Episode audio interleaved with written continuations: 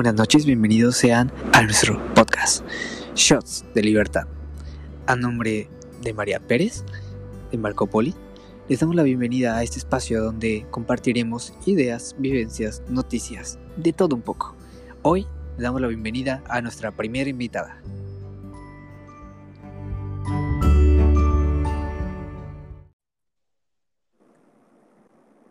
Hola, ¿qué tal?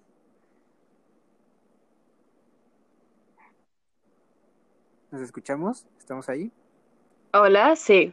Hola, ¿qué tal? Bienvenida. Eh, hoy estamos aquí en nuestra primera misión en el podcast de Shots de Libertad. Bueno, eh, mi nombre es Marco y hoy tenemos a nuestra gran anfitriona. Si gustas presentarte. Hola, soy Belena Gesles, eh, 20 años, estoy estudiando gestión de la cultura y las artes y estoy muy emocionada porque es el primer podcast que grabo, así que vamos con todo. Perfecto, Belén. Muchas gracias por, por participar. Y bueno, me presento, soy Marco, estudio la licenciatura de Historia y también, eh, pues, emocionado por, por, este pequeño proyecto y bueno, esperemos que sea el primero de, de muchas más. Eh, pues, ¿qué tal, Bele? ¿Qué tal tu semana? ¿Todo bien? Todo bien, todo muy tranquilo aquí, eh, sobreviviendo a la vida virtual. ¿Y esta, tú cómo estás? Esta, vida virtual que ya nos lleva un año, un año. Sí, ya. A unos, pues, con muchos beneficios, con muchos también, pues, defectos, eh, con algunas complicaciones también. Pero bueno, lo importante es que estamos bien y con salud, ¿no?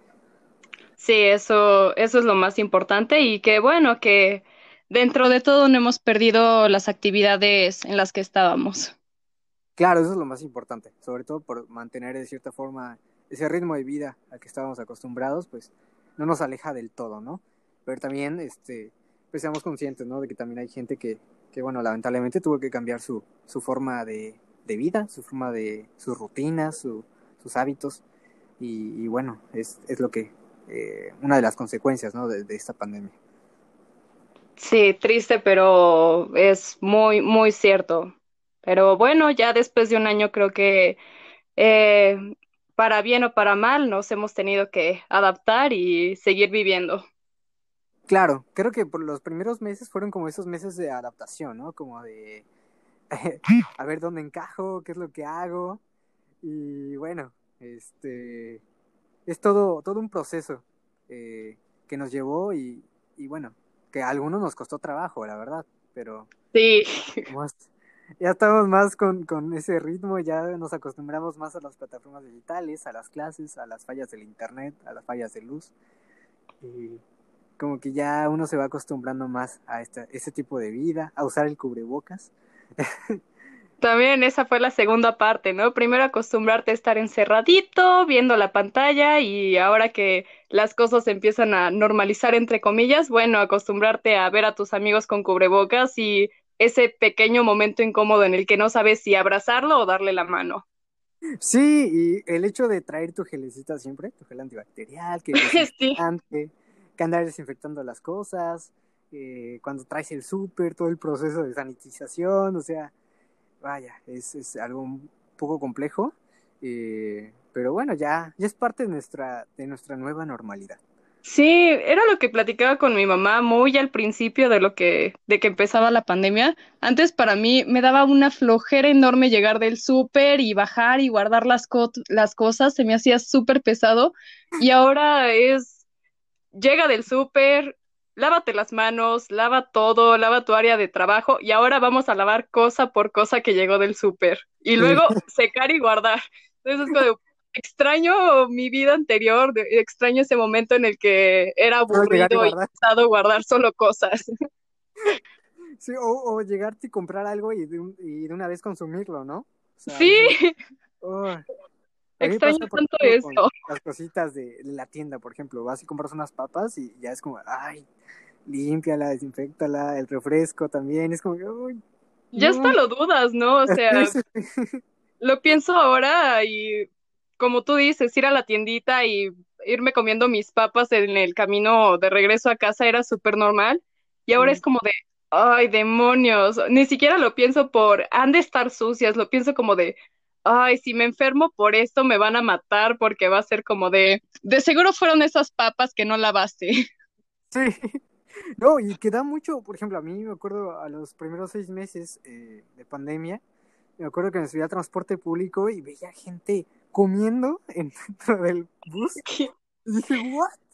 O sea, estás agarrando el dinero, después te agarras el tubo y todavía estás comiendo como si nada y, ay, no sé, da un poquito de, no sé, de como un poquito de ansiedad ya da a ver cierta gente no hacer ciertas cosas.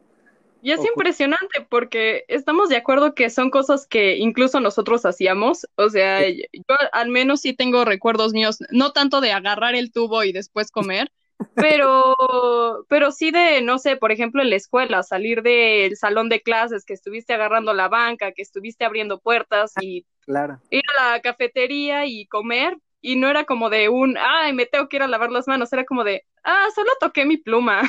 Y ahora sí como de lavarte las manos cada cinco minutos o ya ni con la toallita húmeda te sientes cómodo, te limpias con la toallita húmeda y es como de, ¡ay! Me hace falta bueno.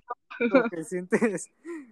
Y luego hay unas gel que son como pegajosas o que dejan ahí una sensación medio extraña y como que te quieres volver a lavar las manos, no sé.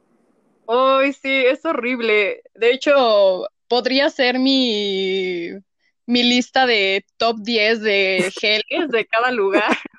Si hay lugares de plano que me lo ponen y es como de no, lo odio. O hay unos con un aroma que, que, no sé por qué le ponen aroma, o sea, no sé, son aromas muy feos, no sé si te ha tocado alguno.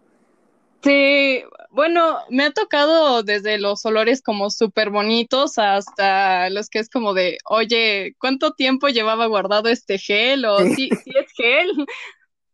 Sin dudas de la procedencia de la gel antibacterial. Sí, de hecho, ahora que regresé a clases presenciales de danza, te lo juro, cuando vi que tenían su botellita de gel antibacterial, yo rezaba porque tuviera buen olor y que no estuviera pegajoso. Porque ya sabes, tienen las indicaciones casi de ponte gel antibacterial cada cinco minutos o vete a lavar las manos, porque gracias a Dios en nuestro salón tenemos al final el, el vestidor y en el vestidor hay un pequeño bañito y un lavamanos. Pero sí decían, no, si, si el gel antibacterial está pegajoso, prefiero ir cada cinco minutos a lavarme las manos que ponerme gel antibacterial. Sí, porque también de cierta forma, por ejemplo, en este caso, en tu caso en particular, pues siento que te incomodaba, ¿no? Para llevar a cabo tus actividades. Un poco, sí. Digo, me tocó un buen gel, huele rico, incluso si te lo pones en el cuello, la cara te refresca un poco, pero pero sí, un gel pegajoso, no te sientes del todo cómodo, o sea, para empezar, para estar agarrando la barra y sentir tus manos todas cómodas, y pues en el ballet, que es mucho de, todos son tus manos y la postura, que se vean bonitas, un gel pegajoso hace que tus dedos se sientan raros y no bailaría con la misma libertad, siento yo. Tal vez solo es mental. Ese, ese síntoma de incomodidad, ay no. Por ejemplo, en mi caso, eh, después de un tiempo que estuve en el trabajo todavía, y nos ponían alguna gel, me acuerdo que, no sé, tenías que usar alguna pluma o así, estar con la pluma y sentir esa cosa pegajosa, y es como que, ay, no, y tenía que ir a buscar un baño para lavarme las manos y quitarme esa gel porque no, hay unas que, que no sé, ni siquiera huelen alcohol. Quedaba sientes ahí que está todo pegajoso, pero, pero bueno, ese es el tema, este... ¿Y tú qué crees que te haya dejado la pandemia? Bueno, hasta ahorita, porque todavía no ha terminado. Sí. Hoy, pues, me ha traído muchas cosas, la verdad. Eh, para empezar, me ayudó a valorar demasiadas cosas. O sea, yo siempre he sido una persona muy activa y que está metida en mil actividades presenciales. Y al romper con todo eso, me hizo voltear hacia, hacia otros lados, ver que sí es bueno estar metida en mil actividades, pero que también había, pues, he hecho a un lado mis tiempos libres, eh, el tiempo para mis amigos. Entonces, en esta pandemia, confinamiento, cosa rara, pues me he acercado un poco más a esas personas que dejé un poco de lado, hacer nuevas amistades eh, y dedicar un poco de tiempo para mí. También me di cuenta que me tenía un poco abandonada y ha sido un tiempo para hacer las paces conmigo y descubrir qué cosas quiero hacer con mi vida cuando termine todo esto, cuando la vida vuelva a ser un poco más normal o aunque sea pueda salir más de casa. Eh, y pues irónicamente me ha traído buenas calificaciones. O sea, no, no había sido mala alumna en universidad, pero digo, el semestre pasado saqué puro 10. Fue como de, ¿qué? ¿Cómo es esto posible? No, qué bueno. Fíjate que algo similar pasó conmigo, ¿eh? O sea, yo igual. Eh, yo fui creo que de menos a más en cuestión de mi vida académica hacia a nivel general. Eh, creo que en la prepa mejoré y en la universidad me ha ido mucho mejor. Pero creo que rescato que este, que este semestre la pandemia igual, o sea, las cuatro materias que llevé, cuatro materias que saqué 100 y fue así, ¡wow! Oh, wow. Eh, no sé, fue, fue muy padre. Claro que, por ejemplo, dos calificaciones, una, pues sí, sé que me, que me esforcé y que, bueno, al final de cuentas tuve que hacer unos trabajos y solo. Y en otra, eh, no iba a sacar esa calificación, pero pues cosas de la vida, o sea, que apoyé en un proyecto y pues ahí el maestro me, me apoyó, ¿no? Con, con unos puntos extra por apoyar ese proyecto y fue así como que, ¡ay, qué padre! Y fue así sin, porque el maestro no me dijo, oye, te voy a dar esos puntos, o sea, fue que lo apoyé y... y wow, le nació de corazón. Sí, son esas veces en que, bueno, tú actúas sin querer recibir un beneficio y al final te lo dan y, y bueno, es muy padre esa sensación. Entonces, este, es, son esas cositas que, cosas buenas, ¿no? Que, que nos trajo esta, esta pandemia. Sí, en definitiva. Digo, dentro de todo lo malo tiene que haber algo bueno, ¿no? Para equilibrar las cosas. Sí, y como bien dices, sobre todo la parte, creo que personal, creo que fue un ejercicio para, para muchos, y si no es que para todos, uh, este, esta pandemia, o sea, a nivel personal, eh, el hecho de, de encontrarse en situaciones a veces de pues algunas personas de desempleo, de tener crisis con los amigos, en las relaciones, o sea, puff, creo que pegó en muchos aspectos, o sea, en el aspecto social, en el económico, incluso en el político. Estamos viviendo una época también de transiciones muy interesantes y que Sí, totalmente. A ver qué nos espera este este siguiente año. La verdad estoy muy entusiasmada y digo, sé que se ha dicho mucho dentro de este año, pero es que fue un hecho que nadie esperaba y cuando pasan cosas así de intensas y para las que no hay como un protocolo, son momentos de cambio y pienso que cuando todo esto termine, no sé, igual ya habrá un mejor protocolo para una próxima ocasión. Digo, esperemos y toco madera porque sí, porque sí. no sea cercana, no sea en un futuro cercano, pero bueno, ya ya habrá mejores protocolos y platicaba con un amigo hace poco de los cubrebocas, ¿no? De ¿y qué va a pasar cuando, cuando acabe todo esto? Y ahí voy a tirar todos mis cubrebocas a la basura. Pero pienso que ahora va a haber una mejor conciencia, ¿no? De la gente. Ya vas a estar enfermo y no vas a sentir el ay, este, pues da igual si uso cubrebocas, ya quiero pensar que también la gente va a ser como de, ah, bueno, ya tengo mis cubrebocas porque hubo una pandemia y hubo muchos decesos, eh, empecemos a ser responsables de usar cubrebocas en estos momentos.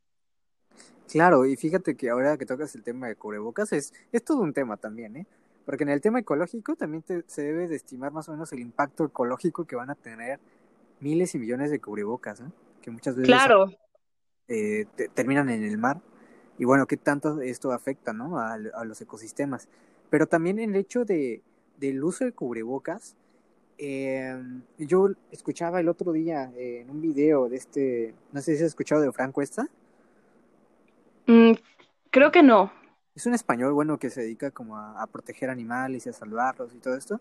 Y él, okay. como, él vive creo que en Filipinas o en Indonesia, creo que en Indonesia. Y ahí tiene un refugio él y cuenta que el tema, tiene un video que habla un poquito del tema esto de la pandemia, de cuando inició, qué tanto les afectó. Pero él tocó un tema muy interesante que dijo, aquí las personas cuando se les dijo que se pusieran el cubrebocas, se lo pusieron. Pero es porque aquí cuando a un niño le da una gripe, por más ligera que sea, se pone el cubrebocas porque es una responsabilidad como, como civil de si el hecho de estás enfermo de alguna enfermedad eh, que se contagie, eh, así como una gripe, pues te pones el cubreboca por responsabilidad social. Wow. ¿Cuántas personas, por lo menos podemos decir en nuestro país, cuando se enfermaban de la garganta, inclusive nosotros, no bueno, no sé tú, pero por lo menos yo no usé cubrebocas cuando me enfermé de la garganta. No, para nada. Y eso que una tía me había regalado un paquete de cubrebocas de tela cuando fue lo de la influenza. Ah, Creo también. que solamente los usé cuando fue la influenza. Después de eso me enfermaba y no sé, me sofocaba usar cubrebocas. Era como muy pesado, muy cansado. Incluso empezando todavía la, la pandemia, poco antes de que nos mandaran a cuarentena, Sí, eh, yo había estado enferma y fue el evento de la mole aquí en Ciudad de México y mi mamá fue como de, bueno, llévate un cubrebocas, ¿no? Porque aunque ya saliste de la enfermedad, pues bueno, estás en tus primeros días de recuperación, llévate un cubrebocas. La verdad lo usé muy pocas horas, después de un rato me lo quité porque no aguantaba, pero ahora que lo veo ya con esta óptica y complementando un poco lo que dices, pues claro que es tu responsabilidad, o sea, al tú usar un cubrebocas estás protegiendo a los otros y te estás protegiendo a ti mismo. Entonces, es importante que todos lo tengamos en cuenta. Sí, temas como este, o sea, no solamente incluso si nos vamos más allá, no solamente el uso del cubrebocas, o sea, el hecho de más acciones que pudimos haber evitado para llegar a este, a lo que hoy, eh, a estos resultados de la pandemia, o sea, mucha gente que la verdad, eh, tanto los gobiernos, porque siento que fue una, fue culpa de todos, yo, la- esa es mi percepción, o sea, que fue culpa de los gobiernos de no haber tenido, eh, de no haber respondido a tiempo, pero como bien Sí. dices, no estaban preparados, ¿sabes? O sea, fue así como, ¿y ahora qué hacemos? Pero también es cierto que fue parte igual de la respuesta de la población que yo veí, por ejemplo, aquí en caso en Yucatán, de que cuando el gobernador dijo, ¿saben qué? Se van a cerrar esto, luego, luego la gente se le fue encima. Eh, Sí, el gobernador dijo, ¿sabes qué? No va a haber alcohol, la gente se alebrestó y creo que fue por lo que más protestaron. Entonces, ah, son cosas que dices, ay, este, sí tiene culpa el gobierno, pero también tiene culpa cierta parte de la población y pues ciertas, pues, hábitos que también, pues, se tienen, ¿no? No sé, tú qué viste, qué, qué, qué apreciaste de este fenómeno. no, yo estoy totalmente de acuerdo contigo. No, como toda en la vida, cuando hay un problema, no solamente eh, existe un responsable, Claro, siempre, siempre va a ser más de uno.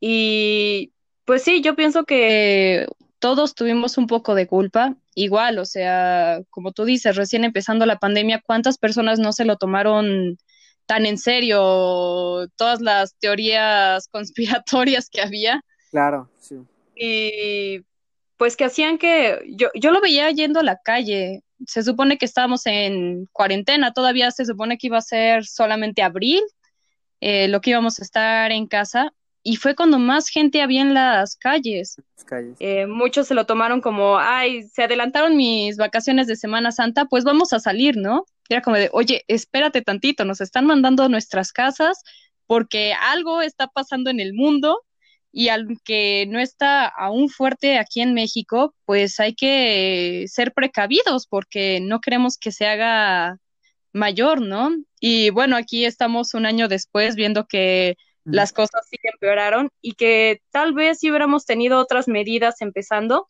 no digo que ahorita estaríamos ya en una normalidad sin cubrebocas, pero tal vez hubiera habido menos gente damnificada. Igual son suposiciones, pero siento que sí hubiera habido un cambio si hubiéramos tomado todo con seriedad un poco antes. claro, porque es la responsabilidad social, como, como bien lo platicábamos, de, de uno mismo, de, de poder cambiar. A veces esta, pues no sé si dice, si se diga filosofía o idea del hecho de que uno puede cambiar las cosas si uno se lo propone y como que ir sumando de con su pequeño granito, ¿no? Y a veces como que veo que hay gente que hoy en día lo desecha mucho y dice, no, no, no, es que no se puede así, por más que tú aportes eh, y sea muy poquito, no, no vas a poder cambiar algo, pero no sé, hay algo en mí que se aferra que no, que sí se puede. Sí, yo, yo estoy de acuerdo contigo. Cada quien pone su granito de arena, pero a veces ese granito de arena puede hacer una gran diferencia. O sea, sea una persona, sean dos personas, siento que sí puede haber una diferencia. Tal vez no notoria, tal vez no, no algo de gran impacto, pero sí haces un pequeño cambio y sí puedes hacer la diferencia. A lo mejor esa diferencia está en que motives a otras personas a tomar esa misma acción o tomar esa misma responsabilidad, no sé. Sí, sí, porque, bueno, yo siento que igual aparte de la pandemia, eh, siento que pasó un fenómeno un poco como lo del lobo con el, con el este granjero, creo es, no sé, el niño. Eh, sí. Cuando miente, ¿no? Cuando viene el lobo y así. Creo que pasó esto con los gobiernos y con los organismos a nivel mundial, de que cuando esto se desató y se vino fuerte y decían y advertían a la población, creo que estos organismos y estos gobiernos ya habían mentido tanto a la gente que hay un punto en que la gente le dijo, no, no es cierto, ¿sabes? Sí, fue como de, esto es una excusa porque estás buscando algo de mí. Sí, esto es eh, seguro es para fregar a las empresas, esto, que, que realmente eh, eh, ese es otro tema, que no se sabe hoy en día realmente si esto fue provocado, si fue una simple casualidad, quién se comió al murciélago, si realmente fue en China, de dónde salió, o sea, realmente eh, es un tema también muy complejo. Es complejo, pero que a final de cuentas, en primera es difícil encontrar una respuesta, ¿no? O sea, necesitarías como cientos de testigos y muchas pruebas para saberlo. Y que a final de cuentas creo que ahorita ya no es tan relevante, ¿no? Ya no. Sí, a veces en la búsqueda de querer hallar al quién fue el primer caso, pues a lo mejor en un principio pues era para tratar de, no sé, de hacer alguna vacuna con mayor eficacia o así, pero, pero realmente hoy en día ya es un tema que ya se quemó y que bueno, ya pasó, lo estamos sobrellevando y mal o bien, bueno, seguimos por acá y, y bueno, ahora el tema que se está que se está hablando hoy en día, ¿no? El tema de las vacunas. ¿Qué tal todo? Sí. Igual todo un caso, ¿no? estas de las vacunas, las reacciones, que ciertos laboratorios están teniendo muchos defectos, hay otros de los que no, que esa vacuna es mala, o sea, ya he escuchado de todos los laboratorios, he escuchado cosas malas, la verdad. Pero como todo en la vida, o sea, la competencia a morir. o sea, yo primero de estas vacunas, eh, vamos a ir un poquito de aquí de, de promoción. la primera que yo escuché que estaba haciendo mucho, que la estaban como retirando era la de Pfizer. Después salió que la AstraZeneca también. Incluso creo que de la Unión Europea la estaban queriendo quitar. Y ahora que de las Sputnik, no, que también tiene casos adversos. Entonces, ya la verdad, o sea, yo siento que cualquier vacuna, como todo, el ser humano no siempre va a reaccionar bien. Porque yo lo vi en, cuando las vacunas estas de la influenza, a mí la pusieron, no pasó nada. Sí. Pero, por ejemplo, a mi mamá, ella sí la afectó y la tumbó así como uno o dos días, le dio un gripón así terrible. Pero, o sea, hay personas que pues reaccionamos distintos, porque al final de cuentas son anticuerpos que te ponen y pues cada cuerpo es distinto y súper complejo y, bueno, no, no, no pueden hacer una persona. Algo similar pasó en mi casa, igual me contaba mi mamá que también cuando mi papá se la puso, también un gripón del tamaño del mundo, mi papá nunca se enferma y cuando se puso la vacuna ya empezó a ser más frecuente que le dieran como gripitas y así pero pues ni modo, ¿no? Si son las medidas que te van a pedir, por ejemplo, ahora para viajar o cosas así, pues ni modo, a veces es mejor tenerla y, y pues es, es experimental ahorita todo, ¿no? Pero es en búsqueda de, de mejorar la situación y de tener por fin salud o una certeza, aunque sea. Como un chip, como un seguro, ah, un blindaje de cierta forma y sobre todo para los que más se ven afectados, pero también está el factor de que mucha gente se la pone y piensa eh, que ya con la vacuna puesta ya nunca más se va a poder contagiar o nunca podrá contagiar el virus, cuando creo que es incorrecto, ¿no? Sí. Sí, no, eso, eso es algo irreal, o sea, menos una vacuna que está llegando un año después, o sea, yo sí soy de la idea que se necesitarían años de investigación y de saber bien de dónde nació todo este virus para, para poder hacer realmente una vacuna milagrosa con la que no te vuelvas a contagiar y no puedas contagiar a nadie. eso sí me parece muy sí, utópico. Porque, pues, ya vemos, o sea, en varios países que ha habido mutaciones del virus. Entonces, esta población que, que reciba esta nueva mutación del virus, pues no, no le va a servir nada esta vacuna. Van a tener que crear otra vacuna para estos virus, estas nuevas cepas que se están dando ¿no? en el mundo. Vemos el, bueno, al principio recuerdo el caso de, de Inglaterra, de que no creían en esto y de repente Inglaterra colapsó, hasta el primer ministro se contagió y bueno, se colapsó todo y bueno, el caso más reciente de Brasil, que, que es una cosa bárbara lo que está pasando. Sí, está, está cañón. Bueno, y también otra cosa real es que muchos también caen en el error de que, ah, si ya me dio COVID y ya, ya lo pasé, ya logré recuperarme, también piensan como de, ah, entonces no me va a volver a dar, o si me vuelve a dar, me va a dar más leve, pero como tú dices, incluso ese puede ser un factor para que mute, ¿no? y aparte, no sé si recuerdas la, al principio las famosas fiestas para contagiarse todos. O sea, ay, sí. Y que bueno, al a, a mí eso me parece de las cosas más sin sentido que han pasado.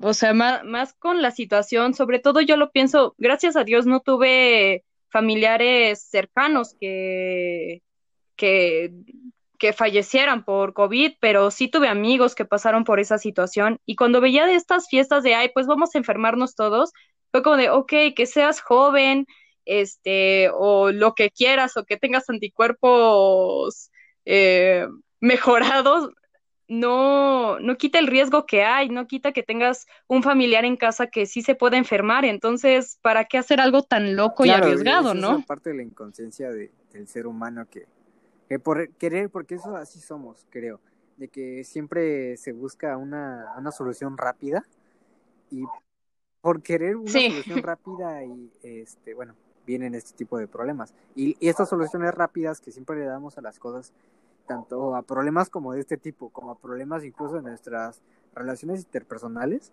eh, bueno, llevan a, lamentablemente a grandes consecuencias como esto.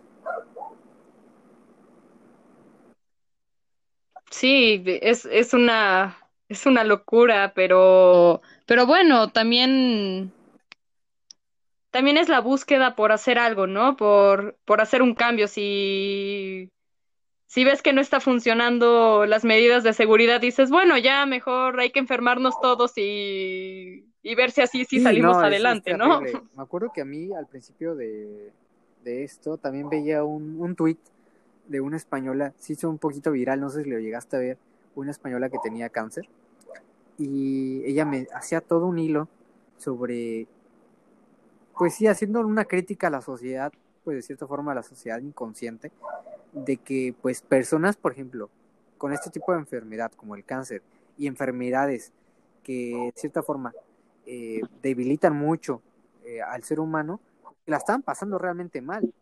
Y pues hacía como un llamado a la sociedad de, hey, nosotros, y con este virus más, todavía tú estás inconsciente. sí. Y, y creo que siento, bueno, siento yo que que a las personas que lograron ver ese tweet pues les hizo repensarse muchas cosas sobre, sobre este tema.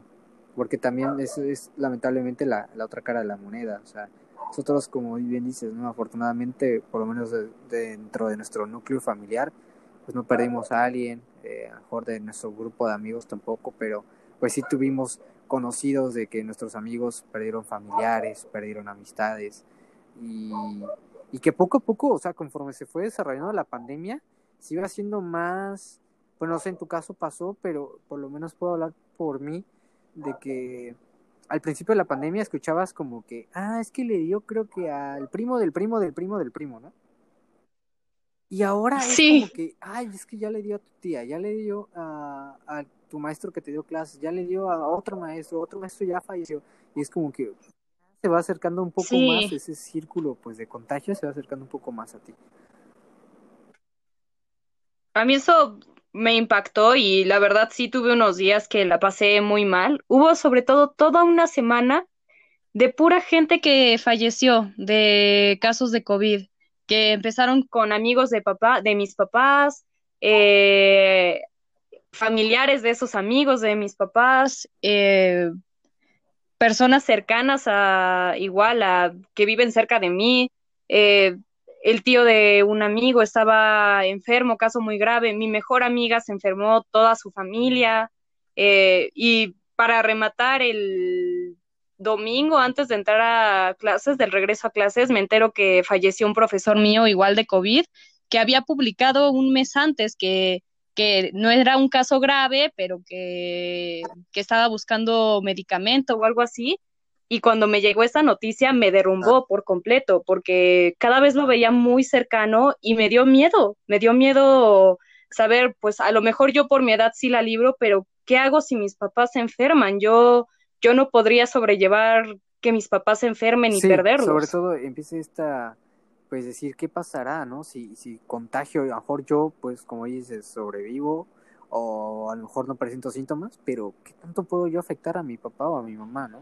O a mi abuelita, las personas que viven con sí. sus abuelitos, eh, o con bebés también, eso es otro también. Sí, y, cuántos nacimientos ha habido ahorita en pandemia, ¿no? A mí, a mí me da mucho miedo, mucho pánico cuando me entero que hubo nacimiento en pandemia, o sea, rezo y pido porque todo salga bien, porque porque las cosas no se compliquen. Incluso eh, ya se hablaba, ¿no? De decir, no, es que ahorita por la pandemia, el encierro, va a haber una ola inmensa de embarazos.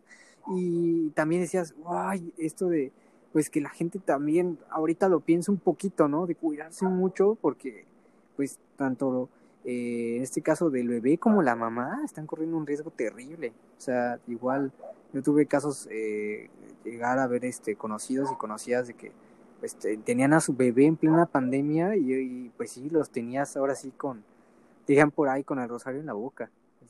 tratar de cuidar sí. muchísimo a la mamá y muchísimo al bebé este... Bueno, y además porque no es, o sea, un embarazo en pandemia no, no es solo estar en casa, ¿no? Tienes que tener visitas al médico, tienes que ir viendo también que tu bebé vaya bien y es estar exponiéndote. Irónicamente, en un momento en el que más protegido debes de estar, también tienes que estar exponiéndote para cuidar de la salud de tu bebé y de tu salud. Es un tema, uf, y, y bueno, que lamentablemente también hay personas que a lo mejor eh, pues no pueden a lo mejor solventar un gasto particular, ¿no? En algún hospital. Y bueno, esos son, son los que más expuestos están porque ya vimos que, que los institutos eh, del gobierno, pues son los donde más expuestos están. Ya vimos al principio, yo veía que había enfermeros, doctores que, que protestaban incluso porque no se les daba pues buenos cubrebocas, no se les daba pues el material de protección adecuado y pues obviamente pues eran también minas de, de, del COVID, ¿no? Sí, totalmente. Eh, eh, disculpa, ahorita me desconcentré un poco porque al parecer empezó a temblar por acá. Y yo no, y yo ni enterada, me empezaron a llegar ahorita mensajes de todo bien por allá. Ya ahorita que vi unas gotitas de cristal que tengo colgadas en mi cuarto, sí medio moviéndose. Entonces, ¿qué tal, eh? estamos en vivo y me tocó, no, nada grave, pero sí un pequeño temblor. Esperemos que, ya no haya las famosas réplicas y que todo esté bien. Sí, esperemos que así sea. grabar en vivo. Sí, ¿qué tal? otra de las cosas de pandemia. Esto, no, no, no. Eh, bueno, y que yo veía justamente un artículo ahorita que, que tocas el tema, saliéndonos un poquito del tema pandemia y del tema COVID. Eh, veía un artículo de, de aquí del diario de Yucatán que decía que muchas personas de la Ciudad de México y en general, ¿no? De, de la zona metropolitana, pues están migrando por el tema de los temblores. Sí, la verdad es que Mira, yo, yo la verdad, cuando fue el de 2017, estaba en mi escuela y pues justamente cayó en el aniversario, ¿no? Entonces, cuando fue la, el simulacro, pues digo, muy mal de mi parte, debo de admitirlo, pero sí iba como risa y risa con una amiga y de, ay, que, que si los primeros auxilios o, ay, este, estábamos en el primer piso y, ay, hay que correr al patio, ¿no? Este, pero unas horas más tarde que estábamos en clase y de repente todo se empezó a mover, yo creí que era una amiga pateándome la silla, y yo como de jaja, qué graciosa, hasta que te juro cómo veía cómo se cimbraban las ventanas, cómo hasta veía moviéndose a mi profesor, salir del salón de inmediato y ver gente en el pasillo que estaba moviéndose de un lado a otro y que decía como de, ¿qué está pasando? ¿No está sonando la alarma? Para mí era como de, no necesitas que suene la alarma, o sea, tienes que salir ya y ver a mis profesores que les tocó vivir el de, el de entonces, este, y ver que estaban llorando porque no se esperaban que en el aniversario fuera a temblar.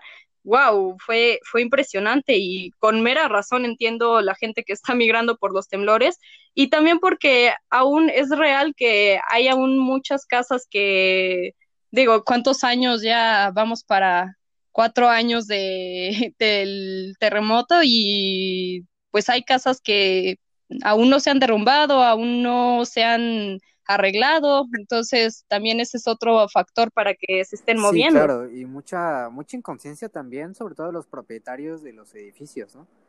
De que pues eh, ellos que están recibiendo de cierta forma eh, que tienen que procurar por por sus inquilinos. Yo sí me di cuenta, por ejemplo, en justamente ese, ese año del terremoto que fue en fue en septiembre, ¿no? me parece. Sí, fue en septiembre. en octubre y pues me tocó pues, ver este, algunas casas cuarteadas, muros caídos. Y pues yo estuve esa vez, me acuerdo, eh, por la zona de Coyoacán. Y después, ahora que fui hace dos años, me parece, que fui a ver, otra vez que estuve en esa zona de Coyoacán, veía todavía, por ejemplo, eh, lo de la iglesia, todavía ahí, los escombros. Eh, veía también algunas eh, paredes que todavía tenían ahí los de estos de precaución, cuarteadas y sin nada, o sea, ya habían pasado dos años y ahorita no sé si ya los hayan reparado. Sí. No, hay muchos lugares que, que todavía no, o sea, a mí me daba pánico. Se acerca septiembre y ahora sí entiendo ese miedo de, ay, ya viene septiembre. Y digo, más ahorita que yo estudio en la Roma y cerca de mi universidad, en ese yo seguía en prepa, pero tenía un primo, Sí, tenía un primo que estudia, bueno, ya ahorita ya se graduó, pero estudiaba ahí mismo donde estoy, que sí me dijo que había muchos edificios muy cerca de la universidad que se habían caído. Cuando yo entré, mis amigos me dieron como un medio recorrido por la Roma y me enseñaban como de, ah, ese edificio que ves ahí derrumbado, bueno, ese fue del terremoto. Luego veía otro y, ah, no, ese sí fue por construcción, no te preocupes. Pero veía que eran muy cercanos, entonces sí, viene septiembre y yo en mi universidad así con el celular súper cerca, casi siempre metido en el pantalón por si tengo que salir, mínimo poder avisarle a mis papás, estoy sí, bien. que son medidas que uno va adaptando, eh, o sea, eh, ahora sí que aquí unimos otra vez los temas, el tema pandemia el tema de los temblores que son medidas que, que uno como ciudadano ya va pues normalizando el hecho, por ejemplo, de nosotros activar, no sé, o de seguir a las cuentas, ¿no? De Sky Alert o de Sismológico Nacional y, o sea, son cosas que de cierta forma ya son parte de nuestro, nuestra rutina hoy en día. Porque incluso yo... Sí, sí, yo tenía, yo tenía activado todas las notificaciones y sí, era horrible Hubo un momento en el que sí la desinstalé porque era muy estresante estar en clase y que me detectara así el más chiquito temblor y entrar en pánico porque escuchaba la alarma y ver cómo mis amigos también se estresaban. Entonces dije, no, no creo que por nuestra salud mental ahorita la necesito desinstalar. Todavía está todo muy muy cercano para tenerla cada cinco minutos sonando. Eh, al final de cuentas pueden provocar shock nerviosos, ¿no? que en vez de que ayude a uno a, salir más adelante, eh, a salir más rápido o que no se piense más claro, pues a uno se choquea y pues no está en una situación similar, pero creo yo que, que te llega a dar una especie de, de shock que, que, no sabes qué hacer, que te quedas quieto o qué sé yo. Sí, sí, a mí me tocó ver una chica, este, justamente cuando fue el, el temblor, ella tomaba clase hasta el último piso y se cayó un cuadro de, de donde ella estaba tomando clases en ese momento. Bajó corriendo las escaleras gritando que un muro se había caído. O sea, así de impactante fue para ella. Y era una chica que tú le ponías la alarma sísmica, o sea, le escuchaba en un video o algo así, y sí se choqueaba cañón y se sentaba a llorar y era, no me hagan eso, pero pues ya ves cómo somos y cómo es nuestro humor luego muy pesado, que se nos hace muy, muy divertido ese tipo de cosas, hacer memes sobre ello, molestar a la gente con eso, pero no tenemos la sensibilidad de que hay gente que sí le afecta realmente. ¿eh? O sea, el tema de los memes y las catástrofes. Eh, sí. Es, un tema para hablar y extenso. O sea, me acuerdo yo que cuando. Yo, la verdad, cuando hicieron memes de lo del temblor, a mí, a mí, yo no los compartía. Tú sabes que soy bien memero. Pero yo no los compartía porque primero. sí. tengo familiares que, que la pasaron mal esa vez. Y luego también tengo, o sea, por ejemplo, mis bueno, en el caso particular de mi mamá, ella le tocó vivir en el 85, ¿no? Y para ella fue eh, impresionante. Y cuando le toca ver las imágenes de esto, o sea, mi mamá, hace cuenta que la regresaste en este momento el 85 y, y pues estaba súper impactada, o sea, estaba así de que, eh, que no lo podía creer, o sea, las imágenes que, que pasaban de este último, del 2017. Entonces, este tipo de cosas a mí dijeron, no, o sea, no, güey, o sea, no, no puedo bromear de esto. Pero yo veía gente. Sí, porque lo voy a estar compartiendo. que puedo hablar y decirlo, ¿no? Aquí abiertamente. Que yo veía gente, sobre todo, de estados que no se vieron afectados o que no lo sintieron tanto, compartiendo ese tipo de memes. Pero quien lo sintió, muy pocos, o si no es que nulo, vi que gente que, que lo vivió feo haya compartido memes de, de eso. Sí, digo, creo que yo llegué a publicar algunos como para romper un poco el hielo de, de ay, este, mueven la banca y cómete un bolillo, ¿no? Claro, pero o sea, cosas así más leves. Sí, pero como tú dices, igual, o sea, a mí me tocó vivirlo y creo que cuando alguien que lo vivió lo comparte, bueno, no digo que tenga el derecho de hacerlo, porque igual estás rompiendo a lo mejor con la sensibilidad de alguien más, pero, pero sí, sí, sí entiendes un poco el por qué lo está compartiendo. Sí, bueno, este güey lo vivió y lo está compartiendo y dices, bueno, ya, pero... Sí, es parte de su duelo. parte de, sí, de su misma experiencia, qué sé yo, a lo mejor no lo sintió tan mal o no sé, eh, no estuvo tan, eh, tan mal, no la pasó tan mal, pero pero hay gente que dices, wow, o sea, de que yo veía gente que, pues muy ajena, incluso, o sea, gente que no era de México, haciendo memes de esto. O luego, caso contrario, o sea, yo veía extranjeros que luego, luego, o sea, eh, te mandaban mensajes, o sea, yo en ese tiempo tenía así como que algunos amigos de otros países y te mandaban mensaje de, oye, ¿estás bien? ¿Dónde estás? ¿Todo bien? Y yo, sí, o sea, yo no sé, vivo muy lejos, ¿no? De, de las ciudades afectadas, pero, pero todo muy bien y te decías, wow, o sea, que, que unos extranjeros estén más preocupados que el mismo mexicano. Sí, está brutal. igual como la, la acción luego, luego humanitaria. Yo lo que, eso sí, lo que yo vi muy bien y que, y que luego, luego la gente se, se sumó a apoyar, ¿no? Tanto vi que en el, en el 85 por los documentales que he logrado ver, así, tanto ahora en el 2017, o sea, vi que la gente sigue siendo el motor de, de pues del país al final. Sí, y de salir adelante en, en este tipo de circunstancias. que, lamentablemente eh, es otro tema muy inmenso hablar, por ejemplo, en este caso de los temblores, hablar de la gente afectada, que hoy en día sigue afectada, que se tuvo que mudar, que no les dieron sus casas, eh, y bueno, un montón de cositas. Sí, ya, ya será un, un buen tema para otra ocasión. A ver, eh, por ejemplo, eh, tú ya me decías un poquito de lo que viviste en esta pandemia, de, de lo que te hizo reflexionar, de un poquito de lo malo. Este, tú veías venir, o de cierta forma cuando empezó eso la pandemia, ver eh, estas, bueno, estas afectaciones o estos sucesos que a lo mejor pasaron a lo largo de estos últimos 12 meses, o 13 ya, casi. Realmente no. Realmente yo me acuerdo en diciembre que que apenas se escuchaba de, de los casos y que se escuchaba que, que el país, este, que los países estaban empezando a ser afectados, yo todavía me lo tomaba muy a la ligera y decía como de, no, a México no va a llegar, está muy lejos y está cañón que llegue, o sea, llega a cualquier lugar menos a México. Y cuando empezó en marzo, que se empezaban a escuchar ya casos aquí, wow, fue un golpe muy fuerte, pero igual todavía lo sentía como muy alejado, no era como de, ay, cuatro casos, cuatro casos los encierras y ya, pero cuatro casos contados, ¿no? Igual y podían ser 100 casos, pero pues esos 100 obviamente no iban a estar contados.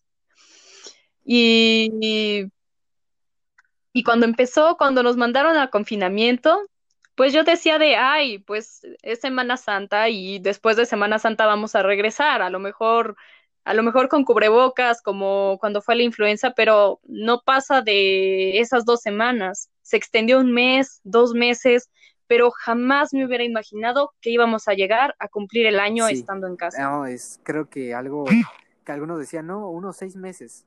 Luego decías, bueno, no, a lo mejor un año y luego ahorita pues ya estamos manejando incluso que hasta el próximo año, ¿no? Ya esté todo, o dentro de, entre comillas, pues más o menos bien o normal, ¿no?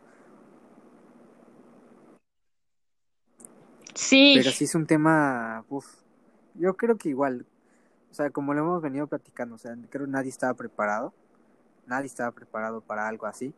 Eh, obviamente pues la gente se fue adaptando conforme pues Dios le dio a entender porque realmente pues nadie, o sea, y creo que el tema de la influenza, eh, lamentablemente en vez de ayudar, creo que nos vino a afectar porque como ya lo habíamos, o sea, para quienes lo vivimos, eh, ya habíamos pasado por algo similar, a lo mejor en una menor escala, con menor afectaciones, a lo mejor era un virus que no era tan agresivo, por así decirlo, eh, con el ser humano. Eh, y de cierta forma pensamos, esto se va a controlar, va a haber una vacuna, todo va a estar bien, nos van a encerrar un mes, dos meses, todo cool. Pero poco a poco, pues esa cuarentena pues se fue prolongando y bueno, hasta el día de hoy. Además, ¿cómo cambia la mentalidad, no? Yo, yo me acuerdo, a mí me tocó la influenza, creo que a los ocho, nueve años. Y para mí lo vi, o sea, me cayó súper bien, porque fue un, ah, pues no tengo que ir a, la escuela. Para mi mamá fue su momento de, ah, mi niña en casa, vamos a ver películas. Yo viví súper feliz esas dos semanas, tres semanas que estuvimos en casa y regresé a la escuela muy bien, ¿no? Con nuestro cubrebocas.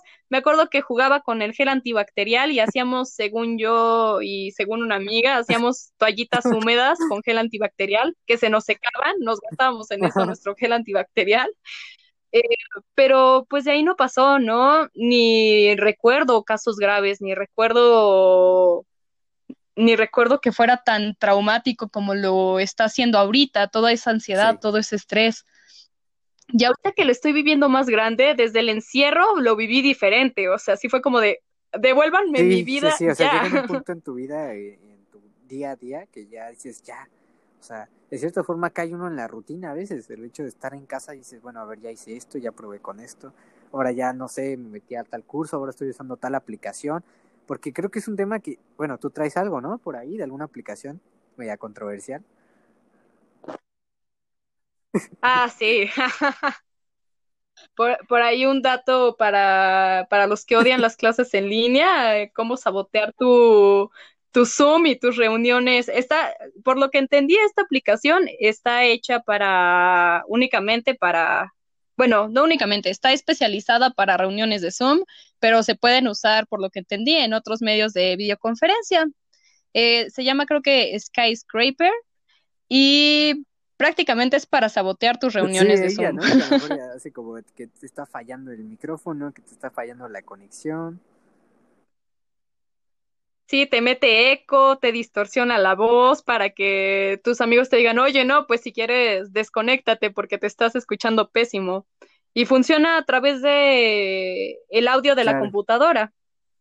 Realmente, eh, o de la, o del celular donde te estés conectando y por lo que entendí es para que ellos lo escuchen, no, tú puedes tener el, creo que el micrófono abierto y ellos ser, seguirte escuchando con eco o algo así. La verdad, no sé cómo funcione. Ya la probaré para solamente con fines informativos y decir si sí, funciona o no. para por ahí compartí el link con un par de amigos, no digo nombres, pero sí tuve algunos que dijeron como de, oh, esto me interesa. mira, fíjate, ahora que me mandaste ese artículo, eh, justamente creo que hoy en la mañana, no sé si ayer, me salía un video en Facebook de un cuate que, que ahorita se está haciendo viral, porque se dedica a eso, no sé si has visto. Pero... No, no, eso sí no me ha llegado aún. esto lo lleva a otro nivel, o sea, no, no distorsiona esto, o sea, ya eh, yo cuando vi ese video, te lo voy a compartir. Yo la verdad dije, a ver, vi los comentarios y estaba muy dividida la, la pues cómo decirlo, el público, ¿no? Eh, unos pues riéndose, y otros diciéndole, oye, de este tipo. ¿Por qué? Porque el tipo agarra, se mete, o sea, alguno de los niños de la clase, porque generalmente he visto que son niños o adolescentes que en las clases se mete, eh, les da el código, le da el código, este, este cuate se mete, se pone el nombre de otra persona, de otro de los alumnos, y comienza ya sea a dibujar cosas, ya te imaginarás, en, pantalla, o ah. eh, se pone a insultar, o se pone a escribir algo en el chat, y mientras, pues la maestra o el maestro piensa de que pues es este alumno, y yo lo veo porque son niños, es como que, oye, eh, esto, no sé, o sea, uno como ya, no sé, universitario, hay ciertas cosas que a lo mejor dices, ay, seguro es un tonto que se está haciendo el chistoso, lo llevas, puedes trabajar un poquito más.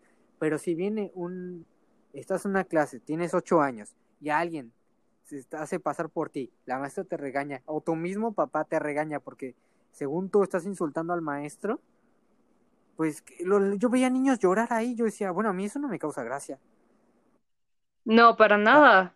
No, y, y, era uno de los riesgos que se hablaban al principio, ¿no? De todas estas contraseñas, qué pasa con la gente que, que simplemente es muy buena con matemáticas y adivina las contraseñas, los peligros. Aquí, aquí está un claro ejemplo de los peligros que puede haber. ¿Qué culpa tienen los niños, no? Para hacerte el gracioso o para sabotear una clase, no, no me parece muy justo. Sí, no, y sobre todo porque estás hablando de, pues, de niños y que muchas veces hay niños que, pues, no normalicemos, el hecho de que en México se dicen groserías. o sea, sí, se dicen muchas groserías. Sí. Pero hay niños, te lo juro, que, que, que, no dicen groserías o que si las han escuchado no las dicen o simplemente no les gusta decir groserías y el hecho de que pues, vean este tipo de groserías, pues sí causa ahí un cierto impacto. Entonces decimos, oye, ¿qué necesidad de andar, no sé, haciendo sentir mal a un niño? de echarse un, también interrumpiendo la clase de una maestra que a lo mejor está costando usar la aplicación eh, echar la clase a perder, estás viendo que de por sí es complicado el aprendizaje a distancia, con niños sobre todo, y todavía tú vienes a sabotear una clase de este tipo, pues no. Sí, no. Ah. No, o sea, qué, qué padre por él que pueda hacer ese tipo de cosas y tener ese tipo de contactos que lo dejen meterse, pero la verdad sí es de poner mucha atención. Porque obviamente un profesor, o sea, en mi escuela es una regla que nos ponen, por favor, no se pongan este su nombre alias, pongan su nombre completo para que el profesor los pueda dejar pasar. Pero no había pensado en eso que dices, igual y puede ser otra persona que sabe el nombre de todos los alumnos. La profesora lo deja pasar porque piensa que es esa persona y si apagas tu cámara está la excusa del internet, entonces no está viendo que no eres ese niño de ocho años y claro que te deja entrar. Claro. Sí, ese es otra, ese es otro gran problema. O sea, son ese tipo de problemas que, que también hemos enfrentado. Por ejemplo, yo algo que enfrenté hace en el semestre pasado era que me sacaban de las clases en el Teams. Y al oh. principio decía, bueno, a ver, ya me sacaste una vez y todo. Pero ya después se hizo fastidio, o sea, porque era el último mes, me acuerdo, o sea, nos estaban saque y ya no era solamente a mí, o sea, eran a más compañeros. Y era como que el mismo maestro ya se dio cuenta y dices, oye, a ver, ¿qué está pasando? Entonces dices, oye, ya, o sea, por, a lo mejor me estás afectando a mí, yo como sea lo arreglo, pero ya estás interrumpiendo al maestro, porque el maestro le está notificando cuando uno se sale y vuelve a entrar, pues dice el maestro, ¿qué onda? ¿Qué está pasando? Sí, no, y además, digo, no sé si, si sea el caso, no sé si existan aplicaciones así, pero supongo que sí hay algunas aplicaciones que de plano no te dejan entrar ya, ¿no? O sea que ya, por ejemplo, en Zoom, si el profesor o el hospedador te saca, no te puede, no te puedes unir. O sea, si el hospedador te saca, Como que te no hay forma de ¿no? que te una. la videoconferencia. Sí, sí, entonces, pues, sí, a lo mejor tú te estás divirtiendo y a lo mejor incluso a la clase se le hace Sí, divertido, pero te están afectando porque ya te perdiste entonces ese día de escuela a lo mejor, ese día de esa clase. Sí, que de cierta forma a veces uno tiene, yo conozco varios compañeros de que trabajan o, o por ejemplo tienen familia y pues se están disponiendo en ese momento particular a tomar la clase y cuando salen de la clase pues se tienen que volver ahora sí que a su rutina y, que les pasen ese tipo de situaciones, que lo estén sacando o este o que estén interrumpiendo las clases de esta forma, pues creo que no, pues no, no le está ayudando mucho, ¿no?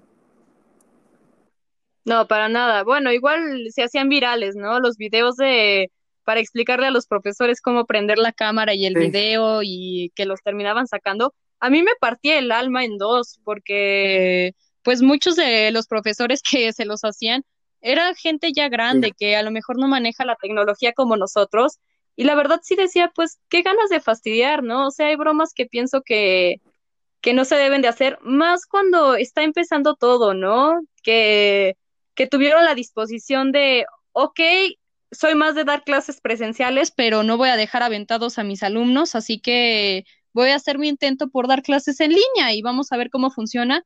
Y que le hagas algo así, no, no, la verdad sí me rompía el corazón. Sí, no, y que entra un poco también aparte eso de la empatía, de la empatía con el maestro, o sea, porque dices, a ver, eh, él, o sea, nació en otra época, donde se usaban otros medios, otras cosas. Yo, que nací en esta época, que se usan estos medios, sí, estoy normalizado al usar estos dispositivos.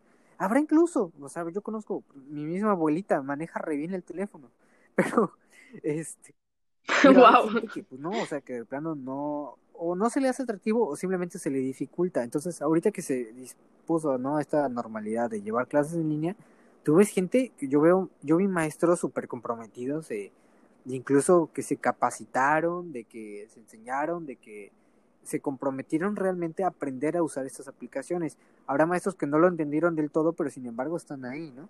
Y el hecho que tú vengas a sabotear una clase, que vengas a fastidiar la clase un maestro, pues pues sí las de fastidiar bastante. Y, y yo veía maestros incluso llorando, ¿no? Fueron los... Sí, es que no me imagino la frustración que debes de sentir y pues también, también te duele, ¿no? Como ser humano, digo, yo he visto profesores que son muy apasionados con lo que Sí, hacen y que nos lo han dicho directamente. Yo podría estar trabajando de cualquier cosa, pero realmente amo estar en un aula y amo compartir el conocimiento. Entonces, cuando los lastimas de esa forma, o sea, para mí hacer llorar a un profesor es que de verdad, o sea, no, no tienes corazón. No, es, es otro, otro, no sé, otro, otro nivel de, pues sí, de, de la estupidez humana, ¿no? Que, que, que vivimos día a día a veces. Y creo también, bueno, está el otro lado de la moneda. También este tipo de clases han servido también para exponer a aquellos maestros, pues que lamentablemente son malos maestros, o que incluso llegan a hacer comentarios, pues no, no aptos para, para una clase, ¿no? Fuera del lugar, sí. Sí, sí, sí. Bueno, ¿qué tal? Hace poco estaba este profesor que se tomó, pues, de forma negativa el paro que hubo el 9 de marzo, el Un Día Sin Sí, Nosotras. Igual toda, toda una polémica. claro, Y que bueno, gracias a Dios la universidad sí tomó cartas en el asunto y creo que el mismo profesor fue el que presentó su, su renuncia, pero si no hubiera sido por este medio, si no se hubiera hecho por Zoom, un alumno no puede llegar a la dirección y simplemente decir, ah, se hizo estos comentarios, ¿no? Tendría menos Sí, credibilidad. porque cuántos casos han pasado con los maestros eh, y que están blindados por la misma universidad y que tú dices, oye, pasó esto y dices, no, no, no pasó así, pasó así y le creen al maestro y el afectado por todo el semestre, sí, o por toda tu vida universitaria, pues eres tú. Sí. como el malo, el que, el que, el, bueno, aquí en la universidad, ¿no? Le dicen el chairo, el revoltoso, el que, pues, no está conforme con lo que está pasando, pero, pues, oye, es que hay cosas que, que también se deben de, de dejar de normalizar, como el hecho de, de que un maestro es un dictador. Sí. Sí, porque a veces se ve mal que un, que un alumno, o sea, re, porque siento que hay formas de decir las cosas también. Porque yo también tenía compañeros, eh, eh, supongo que a lo mejor alguno me escuchará, espero que no. pero yo sí tuve compañeros de que sí, a veces se ponían al tú por tú, pero de una forma, vaya, que el maestro no daba pie a que tú te pusieras así, ¿sabes?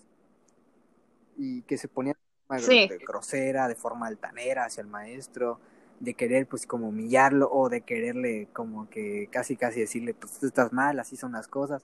Y son temas también que dices, ah, y que hoy, por ejemplo, en caso eh, de este, de, de clases en línea, pues no he vivido, afortunadamente.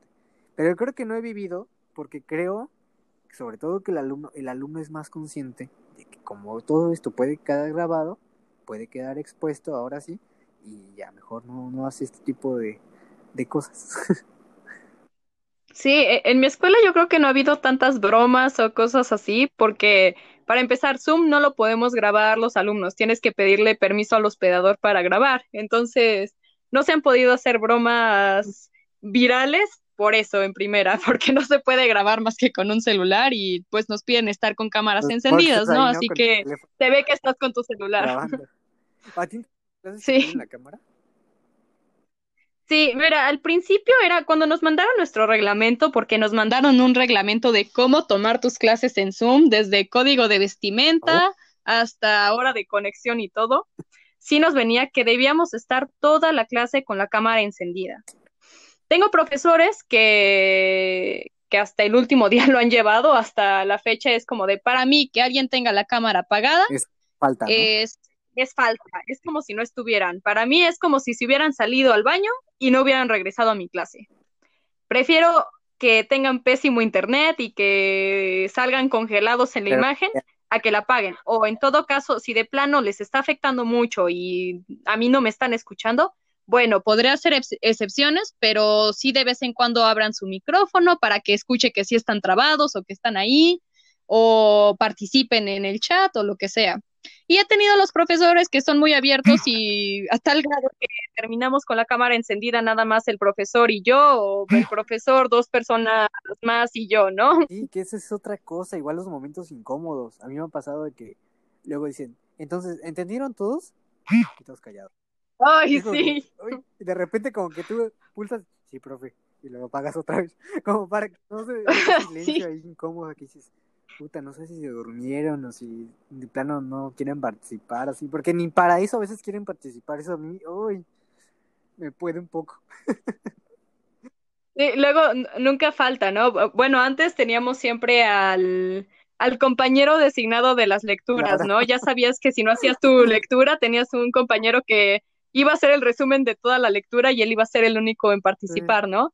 Pero ahora que sea ese mismo compañero en Zoom el que tenga que salvar a toda la clase es más incómodo, sí, ¿no? sí. Porque digo, aunque sea en clases presenciales, estabas de espaldas al salón, no, no sentías esa incomodidad. Ahorita estás viendo a todos a la cara y, y Ay, las caras de, ah, ¿no te pasa? Bueno, se fue el cuando, has internet. expo- cuando estás exponiendo o cosas, por ejemplo, a mí pasa que cuando doy alguna idea, estoy exponiendo, en mi caso pues yo no tengo la cámara porque es una computadora de escritorio y pues no, no he comprado una webcam, entonces pues no tengo cámara activada, pero pues sí veo a mis compañeros que tienen cámara activadas y yo estoy exponiendo y como que a veces veo sus caras de como que, ¿no? Pero hay otros que como que como que no, como que se ríen, es como que, ¿qué estoy haciendo mal? ¿Qué dije? ¿Qué estaba mal? A ver, ¿qué me equivoqué? Entonces, Sí, eh, yo me pongo más nervioso, o sea, porque no sé, a veces cuando participas de cierta forma, pues estás dentro del aula y no ves, entonces nada más estás viendo hacia el frente y ya está.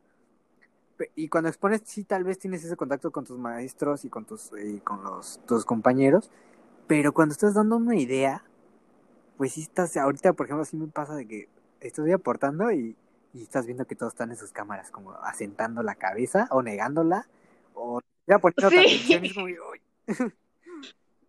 no, a mí me incomoda mucho. Además, nunca falta, ¿no? Digo, cuando era presencial, terminaba mi participación y tenía siempre a mis amigos, ¿no? De que me complementaban o, o que en el oído me decían como de, güey, ¿qué palabra te inventaste? Pero ahora de repente estoy diciendo una idea, me equivoco en una palabra, inmediatamente escucho cómo zumba mi celular de que me entró un WhatsApp y es como de, chin, ya me equivoqué. Sí, sí, ahora es un clásico, ¿eh? Sí, que, oye, güey, ¿cómo lo hice? ¿Cómo expuse? ¿Todo bien? Hace poco me pasó, Sí. creo que hice, aporté una idea y yo así como que, ya sabes, ¿no? Así bien mamador.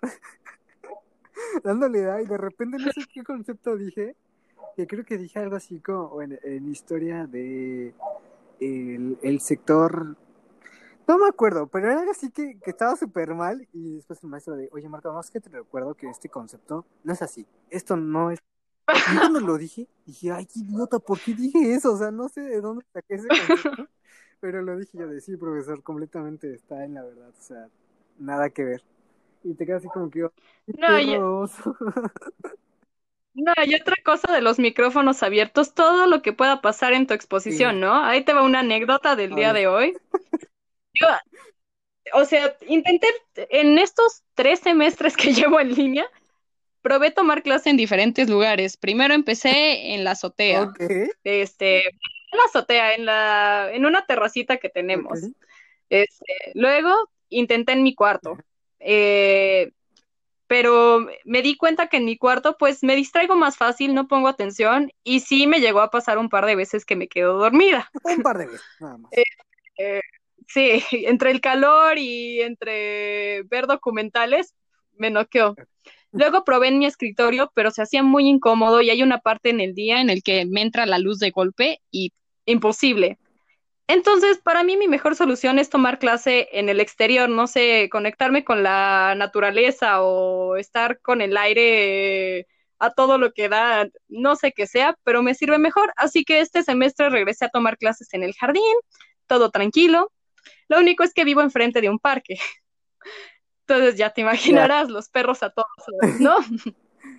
Hoy estaba exponiendo, eh, es una exposición que pues es parte de mi examen de este, de este primer parcial. Y a la hora de que estoy exponiendo llega un chico a vendernos tierra. Entonces toca el timbre y yo así ahí muy metida hablando de Viena y que es el centro cultural europeo más Claro, la, grande. la- exposición que me habías contado, ¿no? Sí, sí, sí. Y este niño nos empieza a decir compra tierra. Sale mi mamá a defenderme de, de no, ahorita no, pero está muy buena. Y yo nada más, este, me esperan tantito, cierro mi micrófono y veía a todos mis compañeros riéndose. Pues no pude evitar prender el micrófono y decir, perdón, una pausa comercial. y le hubieras dicho, compran tierra. Sí, sí, sí, sí estuve tentada, pero fue como de una pausa comercial y todos soltaron la carcajada. Pero es- son las cosas que pasan, ¿no? También, este, me tocó, me ha tocado de todo, me ha tocado mis perros ladrando, me ha tocado el, ya está tu desayuno, yo de, espérense, estoy en una exposición, dame cinco minutos. Es todo un caso, ha sido muy divertido, la verdad, Sí.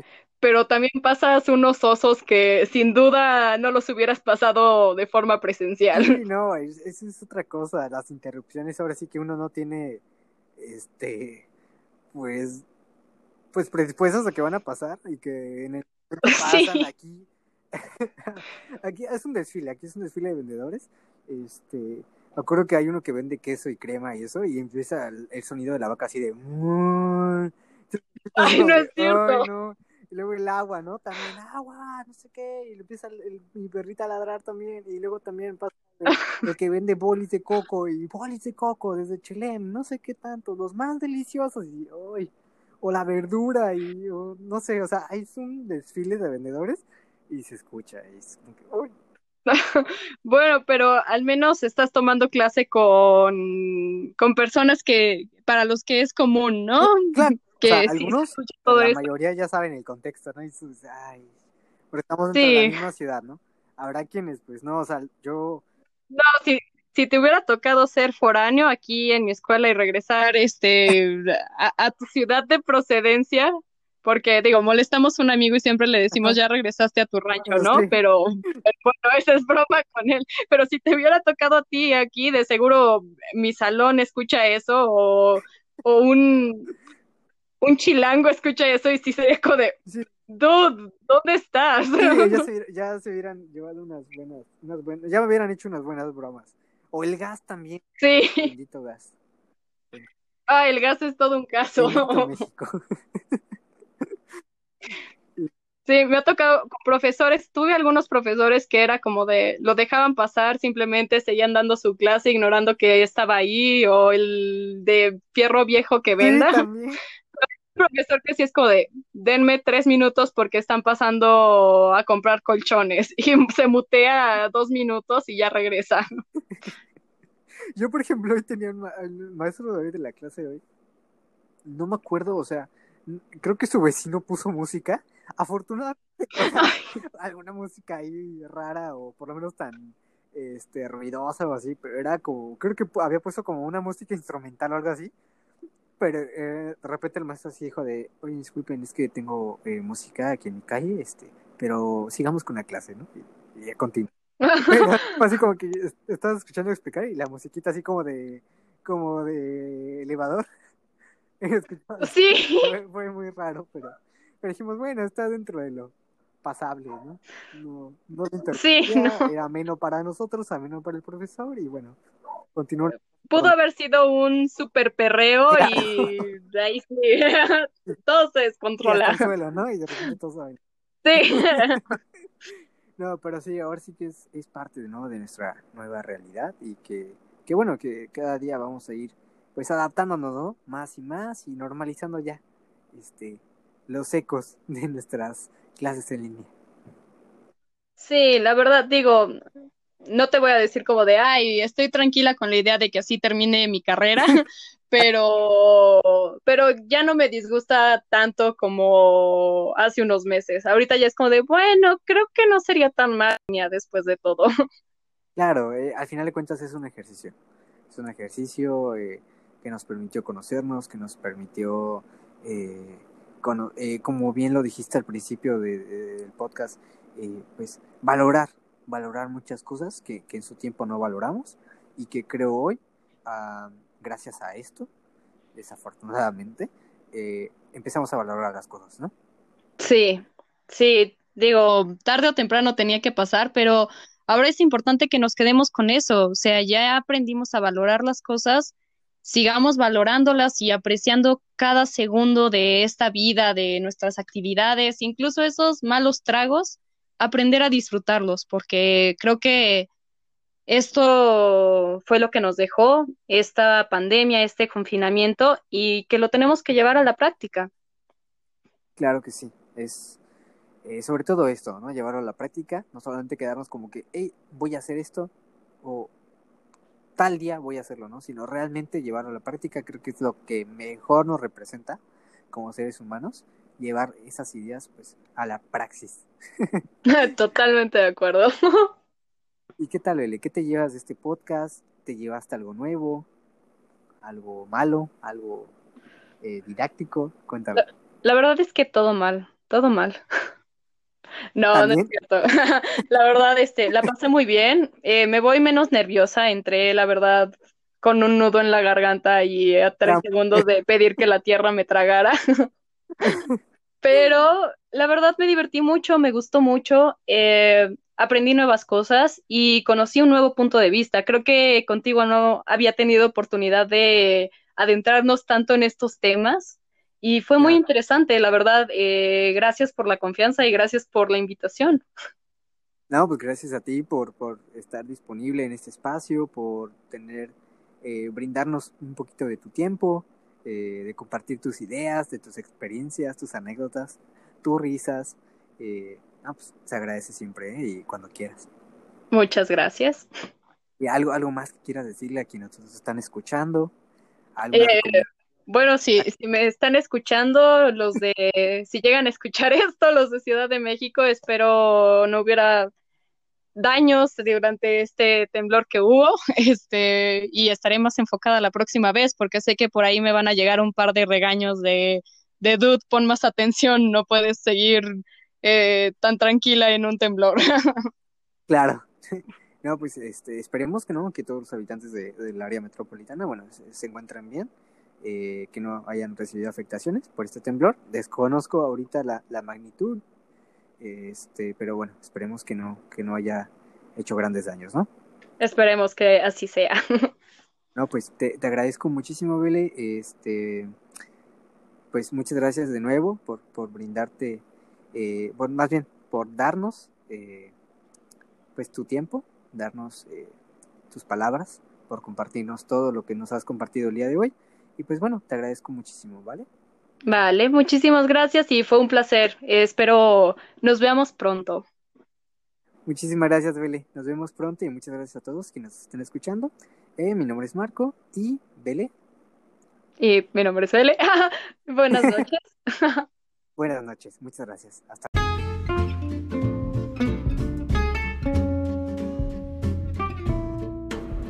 Pues muchas gracias a todos. Esto fue Shots de Libertad. A nombre de Marian Pérez, de Marco Martínez y de Esles. Les agradecemos que nos hayan escuchado el día de hoy. Esperemos que nos puedan brindar su tiempo en una siguiente emisión. Muchísimas gracias. Esto es Shots de Libertad.